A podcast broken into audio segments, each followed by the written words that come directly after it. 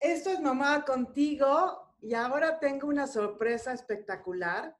Alguien que me dijo sí y me emocioné y llené, se llenó mi corazón de alegría porque le tengo cariño, la he seguido, eh, le tengo mucha admiración, canta divino, es, como, un, como un ángel cuando la escuchas. Eh, es actriz, es activista y pues sin más tenemos aquí a Morgana, a Morgana Love. Entonces estamos así como, estoy muy, muy emocionada. Morgana, bienvenida. Muchísimas, muchísimas gracias. Gracias de verdad. Eh, estoy contenta, estoy conmovida, estoy emocionada, porque yo creo que siempre que hablo con, con alguna mamá, eh, me mueve el corazón, me mueve mucho el corazón eh, por, por, mi propio proceso. Así que te lo agradezco mucho, Claudia. Sí, qué bueno. Gracias, Morgana. Cuéntame antes de que entremos en materia un poquito de, de, de, de esta cantante, de esta actriz, Háblame un poquito de, eso. Pues, ¿qué te digo? Empecé a cantar a los cuatro años. A los cuatro años sabía perfectamente que, me encantaba cantar. Me ponían a cantar en la escuela donde, donde estaba, acá en San Miguel de Allende, Guanajuato. Yo nací acá. Y desde los cuatro años me gustó, me gustó la música y, y poco a poco me fui metiendo más y más en, pues ya sabes, en el mundo de la parándula desde casa como de quién me gusta, me encantaba Thalía, me encantaban los Plans, me encantaban eh, ese tipo de cantantes de, chicas que, tenían pues mucho talento y, también que eran muy, que, eran muy alegres, que tenían este, este toque, ¿no? Siempre me, habían encantado y me, me siguieron encantando. Eh, pero mis papás me pidieron que, que, estudiara una carrera formal, que tuviera una licenciatura eh, porque yo les dije, es que yo me quiero dedicar nada más al canto. Me dijeron, no, tienes que estudiar algo que, con lo que puedas salir adelante en tu vida. Y me puse a investigar porque yo quería cantar, pero no había licenciaturas en pop, no había licenciaturas en, en música electrónica, ¿sabes? Pero sí había licenciaturas en cantante de ópera. Entonces dije, pues va, ni modo, si eso es lo que tengo que estudiar, si eso es lo que tengo que hacer para seguir cantando, pues lo voy a hacer. Así que me metí a, para ser cantante de ópera a la Escuela Nacional de Música, que en Guanajuato, y luego me fui al Conservatorio Nacional de Música. Y terminé pues cantando en Bellas Artes, cantando en los mejores teatros del país. Y después dije, bueno, ya, ya, ya acabé mi carrera, ya fueron 10 años de licenciatura para ser cantante de ópera y ahora quiero cantar pop. Y entonces dejé la ópera, no la dejé por completo porque la sigo cantando y ahora pues me dedico a hacer música electrónica y música pop. Así que eso es lo que hago. Qué maravilla. Los que no conozcan a Morgana, por favor, síganla y escuchen qué manera de cantar es. Y en vivo es mejor, o sea, te, te, te, eriza la piel. Entonces, bueno, yo los invito a que la, a que la escuchen cantar. Y bueno, cuéntame, ¿cómo fue tu niñez, Morgana? Eh, como te digo, mi niñez estuvo eh, rodeada de música desde los cuatro años eh, en el exterior. En el interior, desde los cuatro años, me acuerdo perfectamente que, que pues yo me, me, consideraba como una niña. Yo sabía que era una niña y me sentía muy incómoda a nivel de mi cuerpo, a nivel de mis genitales. Sobre todo eran mis genitales lo que, lo que me hacían sentir triste, enojada, frustrada todo el tiempo. Era una niña muy berrinchuda, muy, muy berrinchuda. Eh, hacía drama por todo. Y ahora sé que pues eso era porque estaba muy descontenta con mi propio cuerpo. Porque, pues, a ver, yo era un niñito que, que, tenía cuatro años y que, y que se consideraba a sí mismo como una niña, pero pues había nacido niño. Entonces, a la hora de que yo quise imitar a mi mamá, por ejemplo, que admiro mucho, y desde los cuatro años eh, yo quise empezar a maquillarme como ella, lo hacía sentada en su tocador, pues empecé, ¿no? Con todo este proceso que yo creo que pues, todas las niñas vivimos.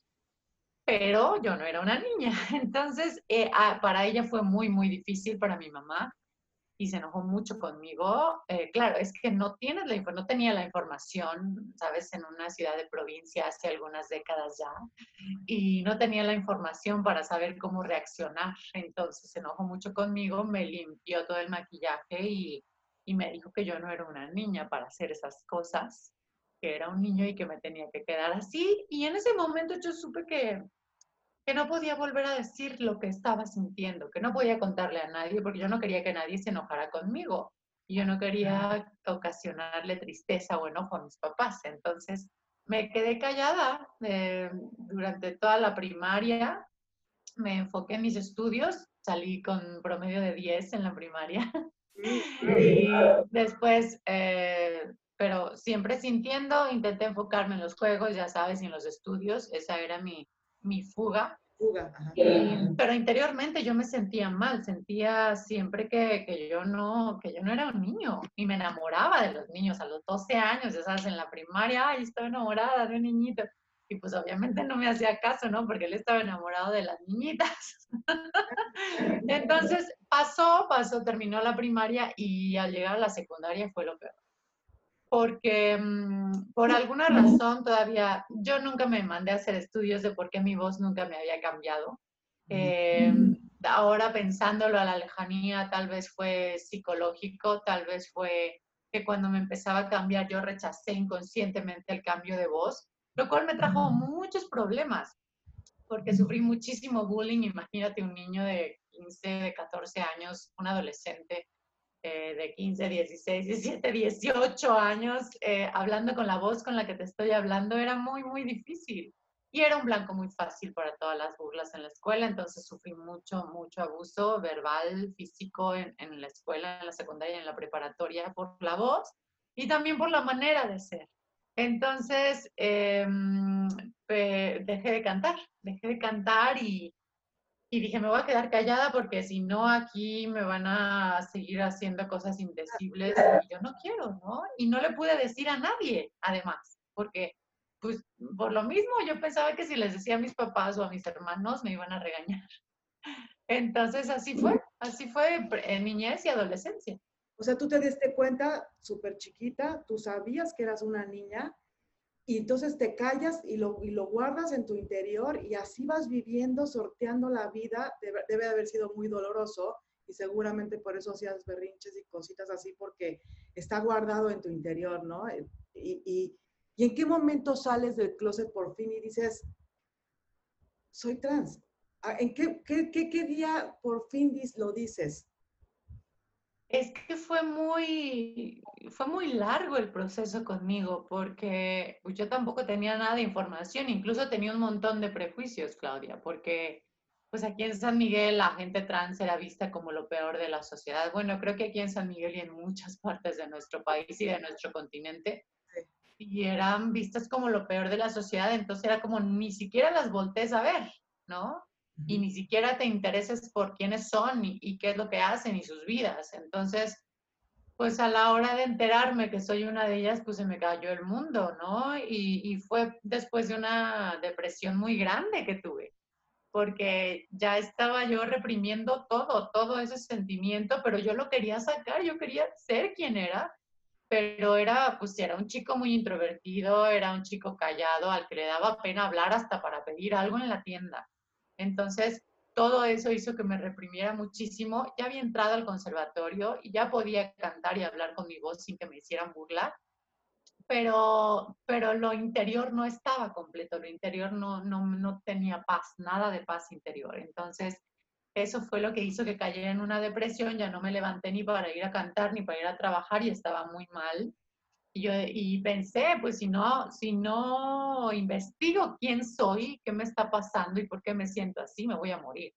Y pues yo no me quería morir todavía. Entonces, eh, investigué tal cual en el internet con mi primera computadora que tuve, que era una laptop rosa, teclé ahí en, en, en, el buscador, ni me acuerdo cuál era el buscador de, de ese tiempo, eh, teclé soy un hombre, pero siempre me he sentido mujer.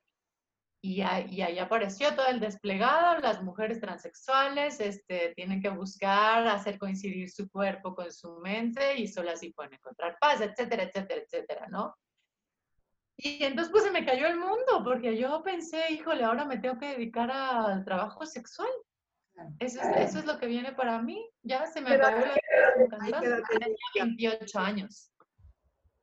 ¿Cuánto, cuánto, qué barbaridad, cuánto tiempo de estar cargando, cómo no ibas a tener ese, esa situación de depresión?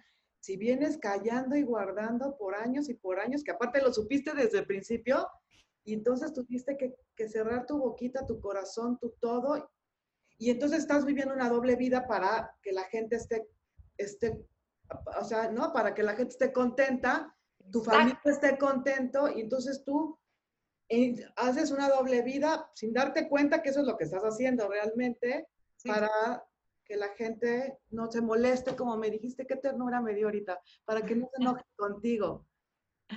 Así fue, así fue. Era, era tener esta doble vida para, para tener contenta a la sociedad. Háblese de familia, háblese de trabajo, háblese de estudios. Y, yo siempre me preocupaba por los demás, pero no estaba preocupada por mí misma. No, me, no estaba encargándome de mí misma, estaba encargándome de que la sociedad se sintiera conforme conmigo. Y eso era mucha falta de amor propio. Ahora, ahora lo sé, ¿no? Y ahora lo veo desde lejos pero en ese momento yo no me daba cuenta y era muy difícil. ¿Quién te apoya? ¿De quién te sostienes? Uy, tuve, tuve tres apoyos en, en ese momento. Eh, yo creo que el primero fue Dios, pero el Dios no religioso, porque en ese entonces yo ya no, ya no tenía religión, porque además había sufrido acoso sexual en la, dentro de, pues de parte de sacerdotes. Y, yo había dejado ya de creer en la religión, pero no en Dios, en Dios, el universo, la vida, la energía que nos hace fluir y seguir cada día adelante.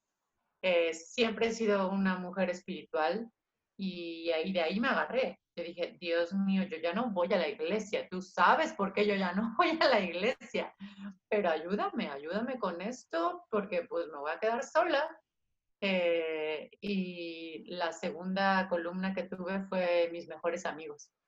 Me ayudaron mucho, ellos me aceptaron. Claro, hubo dos, tres que dijeron, no puedo con esto, no puedo contigo, no entiendo, y me voy. Entonces, pues bye, que les vaya bien, que Dios los bendiga, y, y yo sigo adelante con los que me aceptaron y me apoyaron y ahí se quedaron conmigo. Y la tercera fue la música.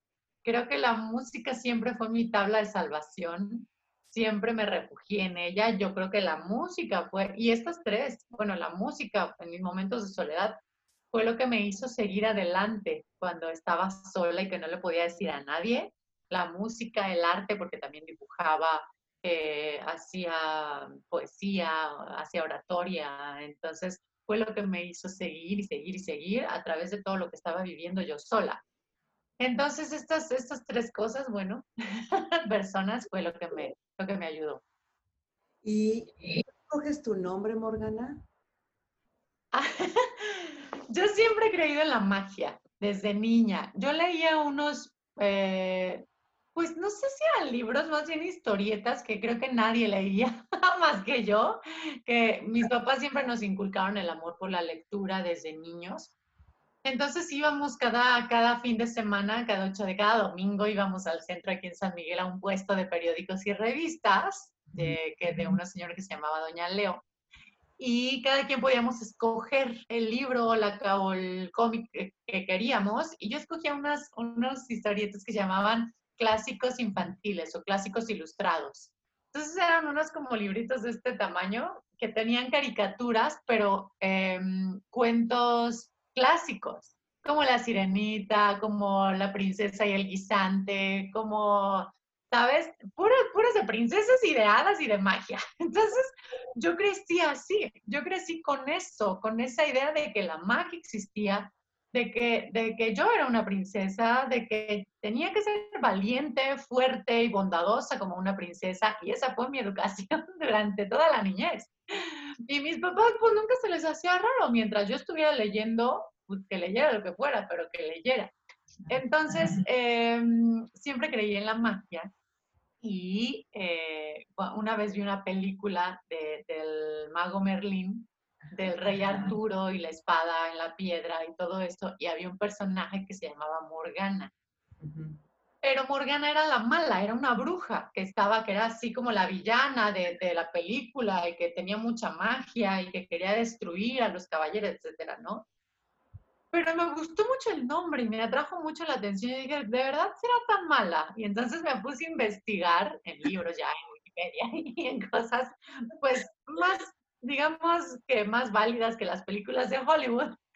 Y, em, y, me di cuenta que no, que realmente hay una leyenda, había leyendas tal cual de la historia, en la historia, donde Morgana era una reina, una reina que se dedicaba a cuidar a sus hermanas, que se dedicaba a, aprender libros sobre magia, claro, también sobre hierbas, sobre naturaleza, y que, mm, que, estaba, que le habían dicho que era, una, que era mala porque estaba en contra del patriarcado. estaba en contra de, de todos los abusos que se cometían en la época por parte de la iglesia y por parte de los hombres que no querían que las mujeres eh, fueran sabias, que no querían que las mujeres aprendieran y estuvieran unidas. Yo dije, ese es mi nombre, ese soy yo. Y entonces así fue como llegó Morgana. Y el love, el love lo escogí porque creo que es lo que más le hace falta al mundo en estos momentos. Amor. Y lo quise escoger en inglés porque, no sé, love es, es como una palabra universal. Tú dices love en cualquier idioma y, lo entienden. Todo el mundo sabe que es love. Entonces dije, Morgana Love es un nombre que quiero. A mis amigos les ay, no, es ridículo, no sé qué. yo, bueno, pero se te quedó, ¿no? Entonces, esa soy yo. Qué maravilla que puedas escoger tu nombre y cómo me hubiera gustado escoger mi nombre que fuera tan significativo como el tuyo, porque realmente lo escoges desde, desde lo más profundo de tu, de tu ser, que, que, que quede contigo.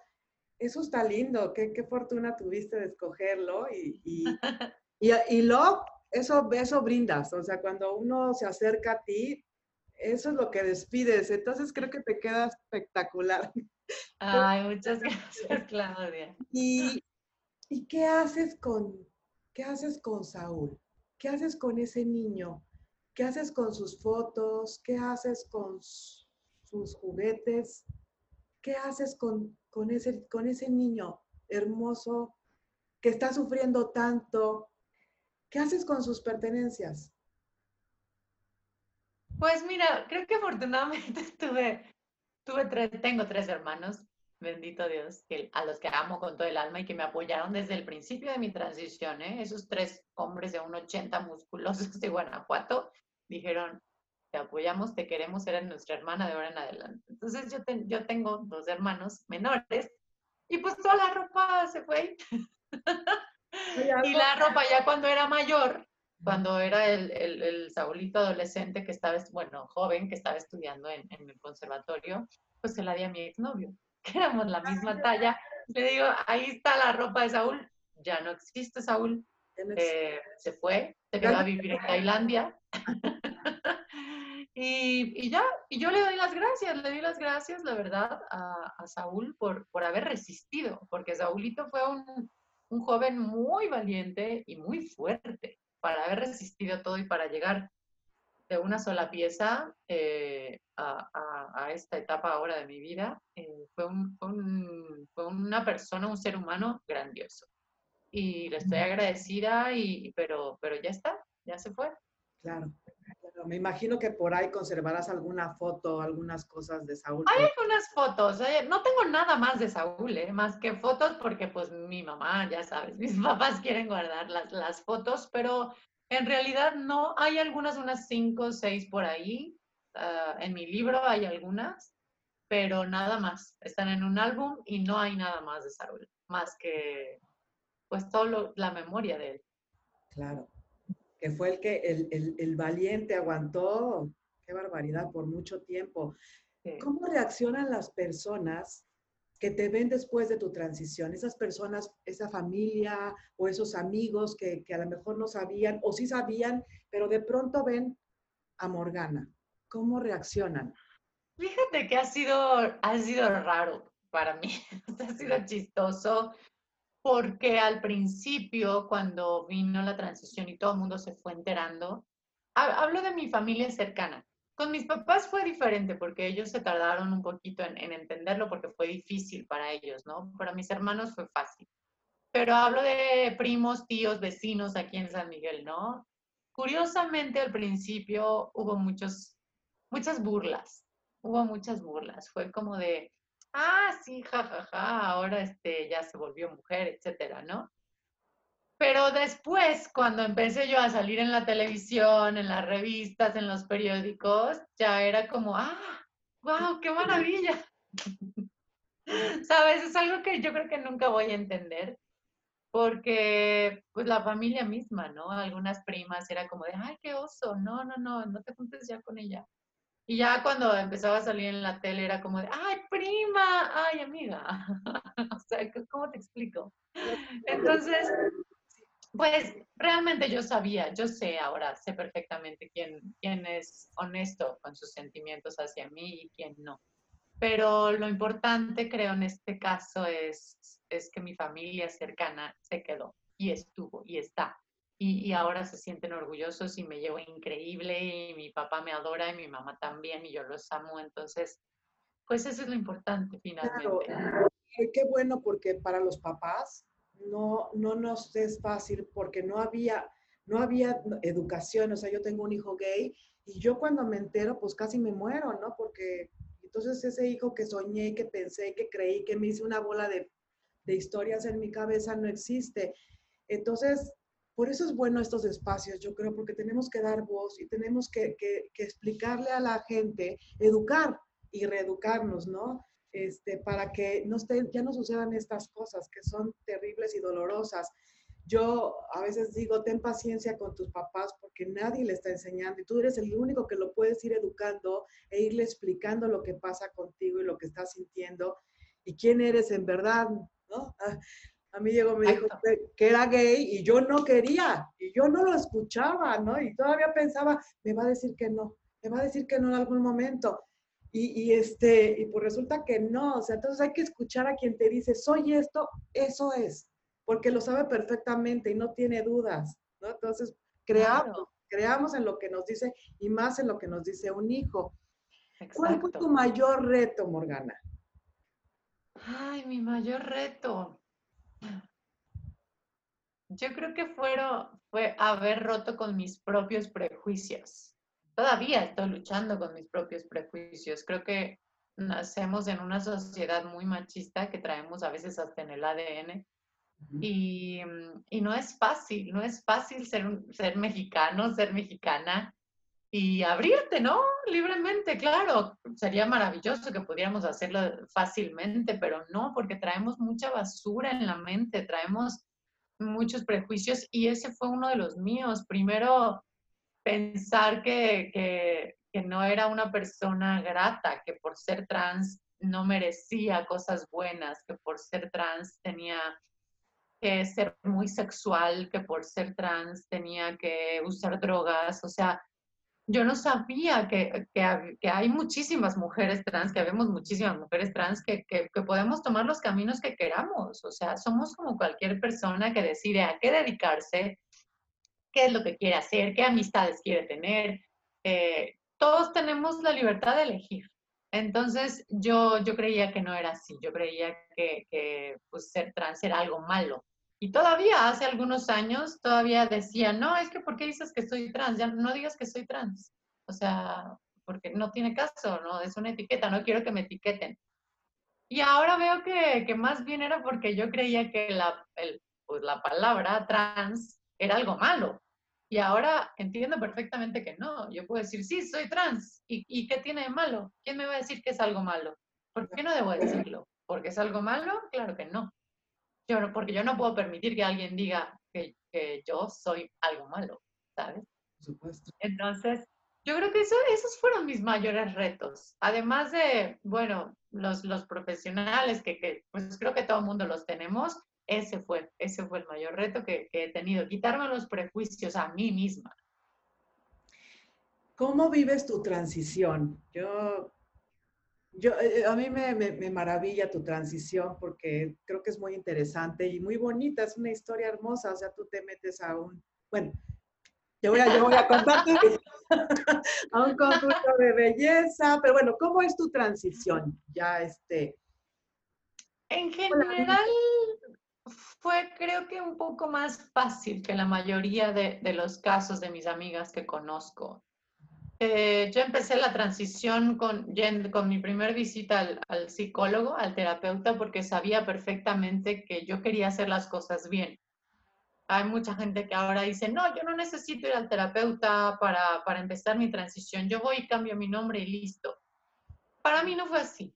Yo creo que para mí, yo sí necesitaba que un experto me guiara, no un experto en mis emociones ni en mis sentimientos, sino un experto en lo que está pasando en el mundo real, en lo que está pasando en el mundo de la endocrinología, en lo que está pasando en el mundo legal, para poder yo tener más fácil esa transición.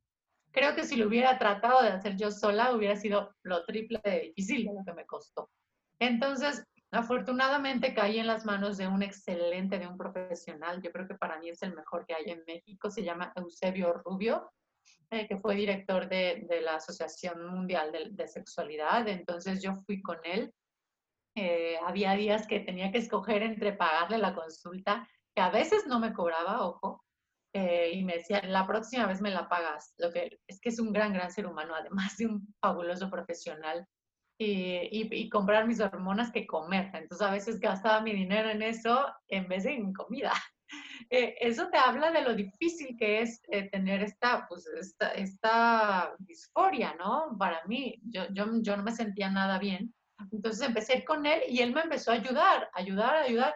Mira, puedes ah, decirle a esto a tus papás, puedes decir esto en tu escuela, este, pero lo más importante es que te quedes con el sustento, me decía. Lo más importante es que tengas trabajo, para que en dado caso que te rechacen en tu familia, en tu escuela, en todos lados, tú puedas seguir trabajando y seguir manteniéndote, porque ya tomaste la decisión, porque aquí los dos sabemos que eres una mujer trans y, en algún momento tal vez te quedes sola.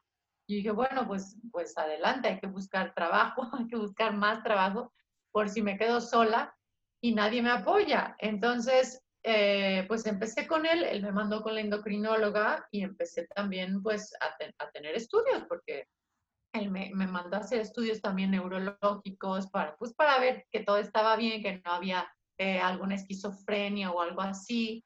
Entonces, ya con eso yo me sentía mucho más tranquila. Yo decía, claro, es que desde niña ya sabía, pero pues si hay que hacer esto, hay que hacerlo y ni modo, ¿no? Hay que hacer las cosas bien. Y así fue, esa fue mi manera de pensar durante toda mi transición también por eso cuando dije es que me quiero operar porque ya, ya no puedo más con esto, con este sentimiento que desde niña traigo contra mis genitales y, y, me voy a operar, pero si me voy a operar, quiero operarme con el mejor del mundo. Entonces, llego, llego a, a, a internet, otra vez bendita internet, y me entero que el mejor del mundo existe en Tailandia, Clary. Yo, ¿cómo, ¿cómo, voy a ir a Tailandia? O sea, ¿cuándo? ¿Cuándo me voy a operar? No, pues creo que esto no tiene ni para cuándo pero tiene que ser con él, porque yo no me voy a arriesgar a que quede algo mal, no me daba un terror. Yo dije, tiene que ser con el doctor Pricha, porque él es el pionero, él empezó con este tipo de cirugías en el mundo, entonces este hombre tiene toda la, la práctica y, y, la experiencia. Entonces, eh, pues empecé a ahorrar de dos pesos, de dos pesos, porque no tenía para más. Yo empecé a los 70 años, pero yo me opero con él. Y empecé a investigar cosas sobre él y, luego vino, vino el hecho de que estaba yo ya cantando en un club, en un club eh, para personas trans.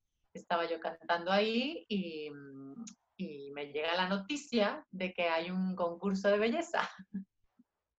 Yo nunca había estado en un concurso de belleza, nunca. Y no, no quería, no quería, porque yo los veía en la tele y me encantaba el Miss Universo y todo eso. Cada año lo veía pero, pero no era como mi hit, o sea, ser la más bonita era como de, ay, no, pues eso para otras, ¿no? Para mí no, yo, yo canto. Entonces, eh, me enteré que el premio del, de ese concurso para personas trans, que era como Miss Universo para personas trans, eran 10 mil dólares. Casualmente, causalmente, ahora lo sé, el, el costo de la cirugía eran 10 mil dólares. Entonces yo dije, me meto porque me meto, ni modo, o sea, si es lo que tengo que hacer para tener mi cirugía ya, y eso me va a liberar de, de todo esto que he estado padeciendo durante toda mi vida, es lo que voy a hacer. Ni modo. O sea, así tiene que ser. Y me metí, me inscribí al concurso para representar a México. Y ahí voy a Tailandia, mi primer viaje fuera del país, a Tailandia, a un concurso de belleza. Fue una locura, claro, yo tenía 28 años y, y pues así uno hace locuras, ¿no?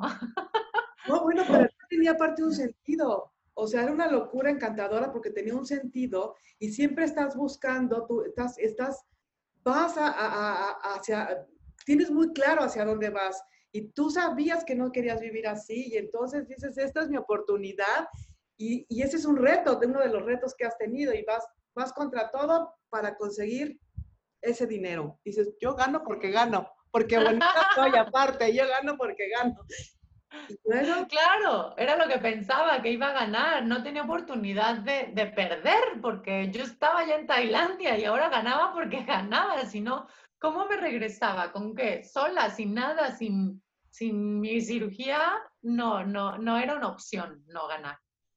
Pero aún así no gané. Aún así no gané porque yo no estaba nada preparada para ser reina de belleza y todas las demás concursantes pues a eso se dedicaban, ¿no? A ser reinas de belleza en sus países. Entonces, eh, pues afortunadamente iba conmigo un director de cine que se llama Flavio Florencio, que quería hacer un documental de mi vida. Entonces dijo, yo me voy contigo a Tailandia porque me parece una historia fenomenal. Y pues vámonos. Y yo, mm, pues vámonos. De que me vaya sola, que me vaya contigo, pues mejor me voy contigo, ¿no? Y estuvo filmando y entonces cuando se dio cuenta que yo no iba a ganar, habló con el doctor, con el doctor con el que yo me quería operar y le contó mi historia, le puso mis canciones. Y el doctor resultó que era amante de la ópera. Resultó que le encantaba la ópera y que, que nunca había visto a alguien cantar ópera en vivo. Entonces fue a, la prueba de talento donde yo canté, el concurso donde yo canté, besame mucho y, se enamoró de la voz. Y dijo, wow, esta niña mexicana, esta escuinclita mexicana que está acá en Tailandia, que viene al concurso de belleza para poder operarse conmigo, wow. Y entonces me dijo, te voy a dar, te voy a regalar la cirugía a cambio de que tú cantes en un congreso que tengo organizado con todos los mejores médicos del mundo. Así que me dio la cirugía y después de tres, dos horas y media de cirugía, yo renací. Renací en Tailandia, real, no, no es literal, re, realmente renací, me, morí ahí, bueno, despedí a Saulito ahí en esa mesa y nació Morgana. Entonces, esa fue mi transición y ahí termina y ahí empieza mi, mi nueva vida. Tu, tu vida real tu Mi vida verdadera real. vida, tu verdadera vida, porque lo demás, lo que viviste, lo que vivió Saúl, fue, te, te estuvieron transvistiendo. Sí, exacto.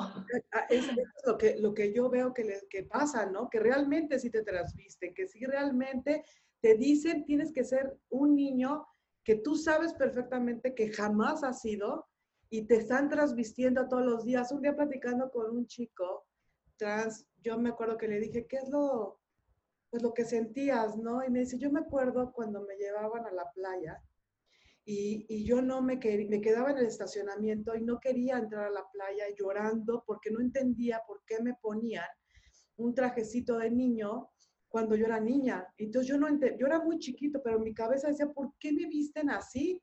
¿Por qué me ponen este, y me, y me conmueve mucho, ¿no? Porque realmente te están transvistiendo toda la vida. ¿Cómo aguantas eso? Yo me imagino que ahorita a me transvistieran por ocho años y me dijeran, eres un niño, eres un niño, pues qué duro.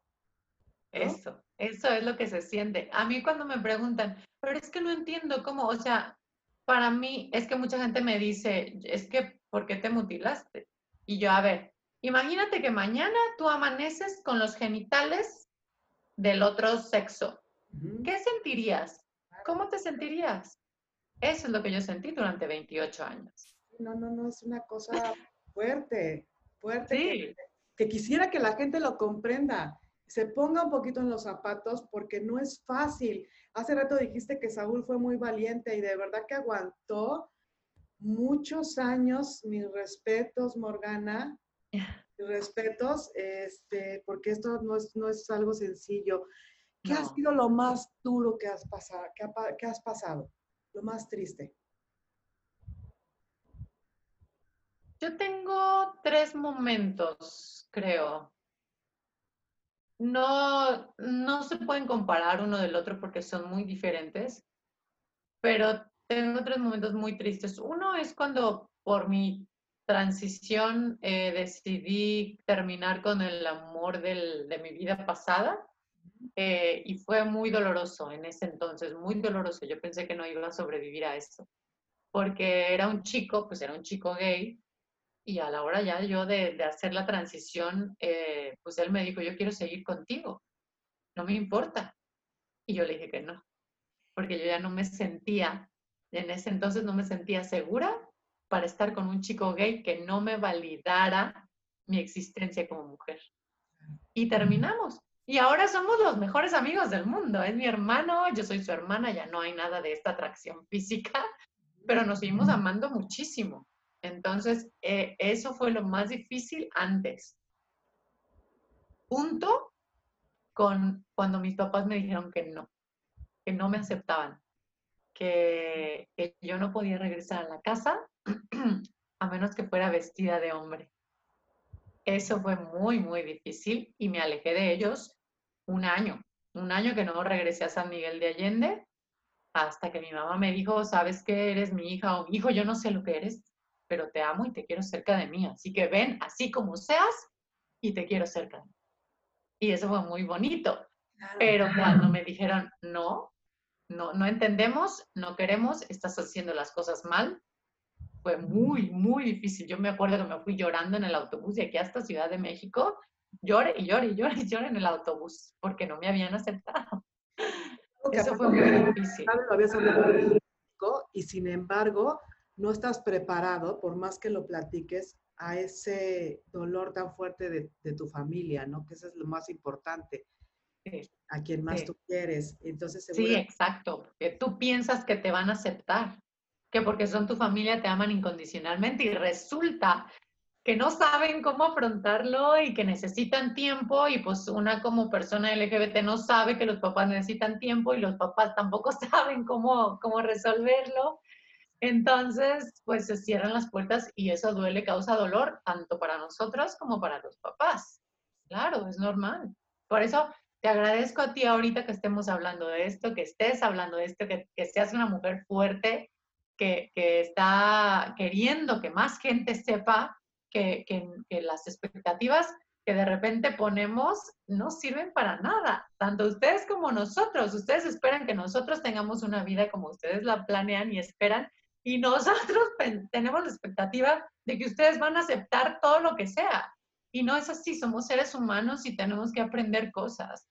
Pero yo creo que aquí lo que tenemos que resaltar es el amor si tienes un hijo, una hija, si tienes un papá, una mamá, pues mira, podemos tener la basura que sea aquí por la sociedad en la que vivimos, pero el, amor, el amor tiene que estar aquí. El amor tiene que mover, el amor tiene que mover y, creo que es el que siempre triunfa y por eso tienes ese nombre tan bonito, porque el amor triunfa. El amor gana. El amor gana, claro. El amor gana. Es, Pero fíjate, fíjate que, que necesito decirte lo, otro más doloroso fue cuando mataron a mis amigas trans. Tuve tres amigas trans que se dedicaban al trabajo sexual y fueron asesinadas en un país como este, como el nuestro, donde todavía hay muchos prejuicios, donde cada vez que hacemos un chiste, una burla de alguna persona trans, estamos eh, inconscientemente, indirectamente contribuyendo a que se violente tanto a este tipo de, chicas. Sobre todo, creo que las mujeres trans son las que somos las que estamos en más riesgo. Y más quienes por oportunidades, porque se les han negado muchas oportunidades, tienen que dedicarse al trabajo en la calle. Entonces, eso, eso ha sido, yo creo que lo más duro después. No hay opciones, no hay opciones para, para las chicas trans, o sea, están, ¿cuál, cuál es la opción de trabajo? Es, es muy complicado, o sea, yo, yo comprendo que tienes que recurrir, tienen que recurrir muchas veces a esta, a la vida sexual porque realmente no, le cierran las puertas, no, no hay opciones de trabajo. Y entonces lo que me dices es muy duro, ojalá que esto pare, ojalá que toquemos corazones, porque no debería de suceder. Y te iba a preguntar, ¿qué opinas de la transfobia? Y, es... Es, mata. Mata. sí, es, una asesina la transfobia. Exacto, lo que me acabas de platicar, este, este, este dolor que llevas de, tus amigas que, que, me, que, que no comprendo, que me duele en el alma que suceda y que siga sucediendo. Y espero que esto sirva, esta plática sirva para que, para que veamos que, no es una elección de vida, ¿no? Y que puede ser tu hermano, tu hermana, tu primo, tu sobrino, tu, tu, ser más querido y que debes de cuidar con todo el corazón a ese ser amado porque no es una decisión, es un, así naciste. Claro, no es una elección, es eh, así es, se nace, esta es la naturaleza, que la gente diga que esto es antinatural, por Dios, esto es más natural que el odiar, por ejemplo. Entonces, que... nadie aguantaría por tantos años, tanto sufrimiento y estar solo y caer en depresión y tener que buscar médicos y tener que buscar tantas cosas. No por no. capricho, o sea, de verdad estamos informándonos, esto es, esto ya, ya se sabe que así, que así es, ¿no? No es una elección de vida. ¿Cuál es tu día más feliz, Morgana? ¿Cuáles son tus momentos más felices? Ya vimos que tienes unos tristes horribles, pero tu día más feliz. Ay, tengo, yo creo que ya todos los días después del nacimiento son el día más feliz de mi vida, porque Sí hay, sí hay momentos muy felices, por ejemplo, ese, el día más feliz de mi vida puede, puede ser ese, donde, donde me desperté en la cama del hospital allá en, Tailandia. Eh, es uno de los días más felices. Em, cuando fui a, a, cantar a Londres, cuando mis papás me aceptaron por fin, cuando mi papá se presentó en mi primer concierto aquí en el Teatro Ángela Peralta, ya yo ya era Morgana, pero él no había querido ir a ninguno de mis conciertos. Y de repente llega y yo así, corazoncito, ¡ay! fue muy emocionante, muy emotivo. Cuando mi mamá me dijo eso, por ejemplo, que, que me amaba y que me quería cerca.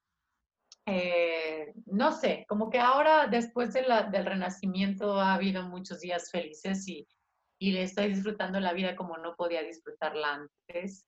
Así que cada día, cada día es de, felicidad. ¿Qué le podrías decir para motivar a los chicos, a las chicas que, que, estuvieron como Saúl estuvo? ¿Qué les puedes decir a, a, a estas chicas, a estos chicos? Ay, que aguanten que sean fuertes, que sean valientes porque vale la pena, que den el paso, que, que lo digan.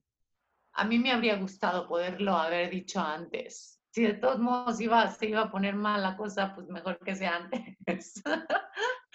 Pero que, que antes de decirlo busquen gente incondicional, que esté ahí, que tengan amigos, que tengan familiares, que a quienes les puedan decir y que en el caso de que sus papás o, con quienes vivan no estén de acuerdo puedan ir a refugiarse. Ahora hay muchas asociaciones que se acerquen, que no estén solos, porque, porque es muy difícil pasar solas y solos esos, esos años. Entonces, afortunadamente ahora hay más información y hay más grupos de papás, de mamás, de, de personas que, que, están acompañando y es sumamente importante. Y, y que busquen algo que amen hacer todos los días. Creo que cuando te dedicas a lo que amas hacer, que todos los días lo haces, tienes una felicidad que no, que no se vive a veces cuando no, cuando no es así, cuando tienes que dedicarte todos los días a algo que no te gusta, creo que se te va marchitando, se te va apagando el alma. Y, y un alma apagada no te permite tener la fuerza para salir adelante en, en circunstancias difíciles, como esa, o como lo que estamos viviendo ahorita en el mundo, ¿no? Entonces, creo que es importante dedicarnos a lo que amamos hacer todos los días. Para mí, ojalá que, que, cada uno, que cada una, que cada uno tenga la oportunidad de, de, de seguir adelante, de ser valientes y, y, después de todo eso, de encontrarse con una vida que se merecen, que es una vida feliz, que es una vida alegre, que es una vida exitosa, que es una vida llena de amor, sobre todo por parte de sus familias o de sus amigos. Esa es la vida que se merecen y es la vida por la que hay que luchar. Y gracias a ti, porque tú eres una mujer que, que, que, das voz, que das voz y entonces puede ser o sea, de inspiración para otras chicas y otros chicos. Entonces, aparte de lo que tú les dices, que es muy importante, Morgana, pues eres un ejemplo, un ejemplo a seguir y ojalá muchas chicas y chicos te sigan y te vean y vean que sí se puede y que, y que ahora te has convertido en una, eres una mujer hermosa, eres la mujer de tus sueños. sí, por fin, por fin lo soy, soy, soy esa mujer que soñaba cuando era niñita, con la que viajaba, la que cantaba, la que estaba en los escenarios, la que actuaba. Soy, soy ella, por fin. Qué lindo. Y por último, Morgana, ¿qué le dirías a mamá contigo? Ay, qué gracias. Gracias de verdad por, por querer tocar estos temas que no cualquier papá, que no cualquier mamá se anima a tocar porque les da miedo, porque no saben cómo, cómo llegar a los hijos, porque no saben cómo, cómo hacer que les tengamos confianza. Te lo, te lo agradezco mucho, eh, se los agradezco mucho a cada mamá, a cada papá que ha roto todos esos prejuicios que tenía para acercarse a sus hijos y para decirle, a lo mejor no preguntarle nada, sino para decirle, seas quien seas y seas como seas, yo te amo y cuentas conmigo para todo lo que necesites. Con esas palabras, nosotros somos, nosotras somos los más felices. Gracias, gracias por hacer eso por nosotros. Pues muchas gracias a ti, Morgana, por estas palabras, por contarnos un poquito de ti. Esperemos que después hagamos otra entrevista y hablemos de otras cosas y un día nos cantes, que yo me muero de ganas de volverte a escuchar. Ojalá un día nos cantes y hagamos cosas lindas y a seguir trabajando. Y bueno, pues eso está contigo. Suscríbanse, díganos qué opinan. Si tienen dudas, pues, este, pues, pues eh, eh, intentaremos contestárselas entre Morgana y yo. Ella, ella es la experta. Y bueno, pues aquí estamos. Esto es Mamá Contigo. Muchísimas gracias, que estén muy bien. Morgana, muchísimas gracias. Te quiero, te abrazo con todo mi cariño. Qué lástima que esta, esta entrevista por la pandemia tenga que ser de lejos, pero mira, desde acá te abrazo con todo mi cariño. igualmente, Claudia. Un abrazo enorme, ya nos volveremos a abrazar. Gracias por todo. Claro que sí. Gracias, gracias.